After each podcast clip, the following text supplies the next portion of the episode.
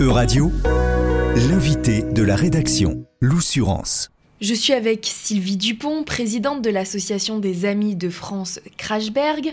Ensemble, nous sommes à l'espace France Crashberg, centre d'art contemporain, art et nature, dans le 15e arrondissement de Paris. Et on va évoquer la nouvelle exposition France Crashberg, le militant.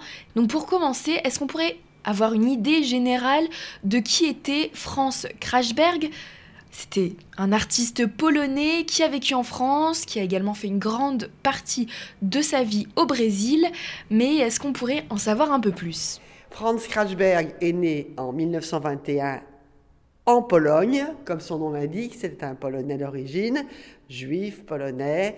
Euh, et euh, quand la guerre est arrivée, d'abord, euh, sa mère était une représentante importante du Parti communiste, a été pendue par les Allemands quand ils sont arrivés, et lui s'est engagé dans l'armée rouge, puis première armée polonaise, deuxième armée polonaise, et il, a, il est parti jusqu'à Tashkent, est revenu en ouvrant, car il était pontonnier, ingénieur pontonnier, en ouvrant la route des Alliés depuis Tashkent jusqu'à Varsovie libérée, où il est rentré un des tout premiers. Il, a aussi, il est aussi un des tout premiers à être rentré dans les camps, où il a vu effectivement ben, l'horreur et euh, découvert également que sa famille avait entièrement disparu.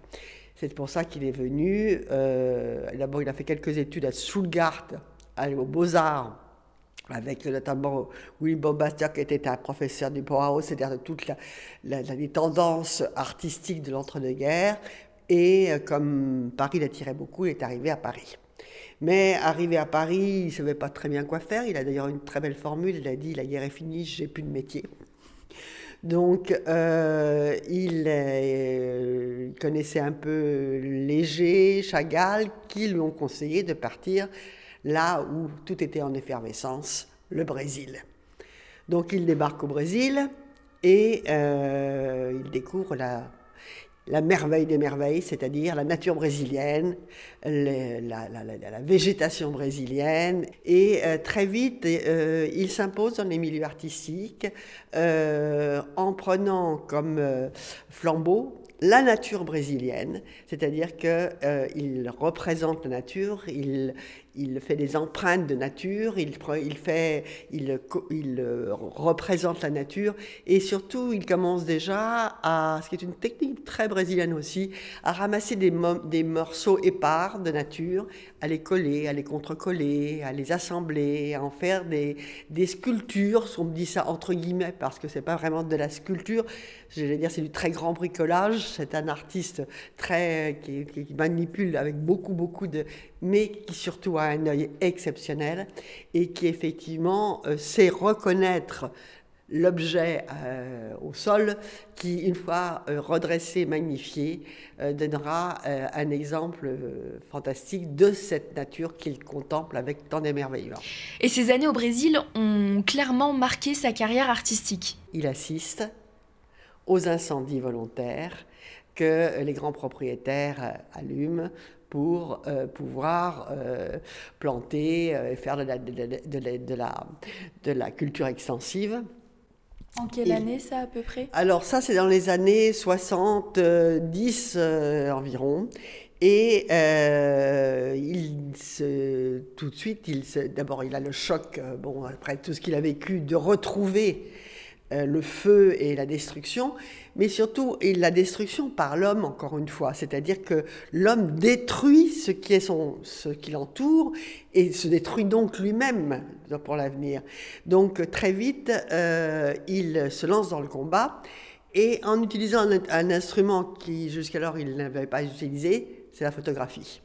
Il, euh, acquiert un appareil photographique et il va sur le terrain dénoncer le feu, dénoncer le fait que ces feux sont des incendies volontaires allumés par l'homme inconscient qui détruit sa propre, son propre avenir. Et à partir de ce moment-là, il va rentrer vraiment en résistance. Et c'est euh, ce que nous racontons ici en ce moment à l'espace Krasberg. Pourquoi précisément faire une exposition sur euh, ce travail en particulier? Il aurait eu 100 ans en 2021 Le Covid nous a un peu empêchés de fêter cet anniversaire comme on l'aurait voulu. Et donc, on a décidé de faire trois épisodes pour raconter euh, cette, euh, cette vie exceptionnelle et ce message exceptionnel, enfin très précurseur, disons, euh, par rapport à ce que nous vivons aujourd'hui. le premier épisode était vraiment consacré au retour à Paris après les dix premières années passées au Brésil, où il est devenu brésilien, il a eu son passeport brésilien, il a été le premier artiste brésilien euh, décoré, reçu avec les honneurs, etc. Il revient en tant qu'artiste brésilien à Paris, où il s'impose, j'allais dire, dans, le milieu parisien des galeries, des musées, etc. Et euh, le deuxième épisode que nous vivons en ce moment ici à l'espace, c'est le militant. C'est vraiment le moment où euh, il prend conscience que lui, en tant qu'artiste, peut porter le message de la défense de la planète et de l'environnement et euh, dénonce avec force, avec vigueur, il a été menacé de mort, dénonce donc les crimes commis par l'homme contre lui-même et pourquoi il est urgent d'agir. Et en quoi cette euh, exposition, euh, France Krachberg, le militant, résonne-t-elle avec euh, la situation écologique actuelle? Elle résonne évidemment, bon, bien entendu, elle date, puisque c'est, par, parmi les, premières, les premiers mouvements, je dirais, écologiques à l'échelle planétaire, hein, encore une fois. Hein. Il est né en Pologne, il s'est formé en Europe, il est parti au Brésil, mais le message s'adresse vraiment à la, Terre entière. D'ailleurs, c'est un artiste planétaire. Bon. Encore une fois, je répète, formé à l'école européenne, hein, d'origine européenne et à l'école européenne, mais qui a, qui a brassé tellement ce qu'il avait reçu en héritage comme artiste, avec l'effervescence artistique brésilienne, euh, euh, on ne peut pas dissocier le Brésil et, l'œuvre de Krachberg. C'est absolument euh, d'autant que dans ces années 70-96, donc qu'on raconte pendant cette, cette exposition volet 2, c'est le moment également où au Brésil il y a les feux mais on réfléchit aussi beaucoup. C'est-à-dire qu'on est en train de chercher, bon, bien entendu, c'est toute la modernité, c'est la transamazonienne, c'est Brasilia, c'est beaucoup, beaucoup d'artistes européens qui sont partis là-bas et qui travaillent là-bas, notamment les architectes, etc., Niemeyer, Bernard, etc. Bon. Mais, mais en même temps, euh, c'est une prise de conscience euh, qu'il euh, faut inventer autre chose. Donc, il y a le feu, Krachberg dénonce et il n'est pas le seul, mais il dénonce avec lui tellement de force que personne ne peut échapper à son message. Et par ailleurs, il y a des mouvements, alors embryonnaires ou des artistes individualistes qui euh, commencent à se jeter dans le combat, mais il se passe là-bas des recherches de formes, des recherches de matériaux, notamment du côté de l'architecture. On voit bien qu'on recherche d'autres moyens d'aborder l'avenir.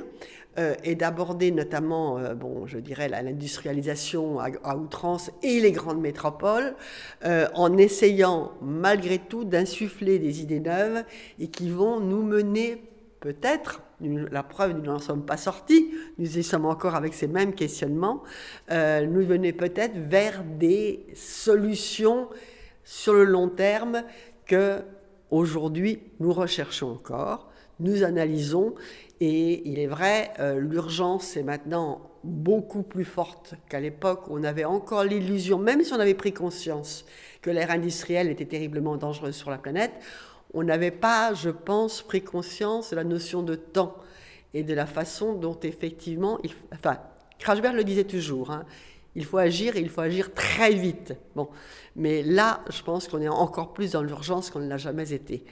Donc, euh, l'urgence, l'action. Je crois que c'est deux messages absolument essentiels. Et euh, le fait que nous sommes tous responsables. C'est ça le grand message de Krashberg. Regarde et agis.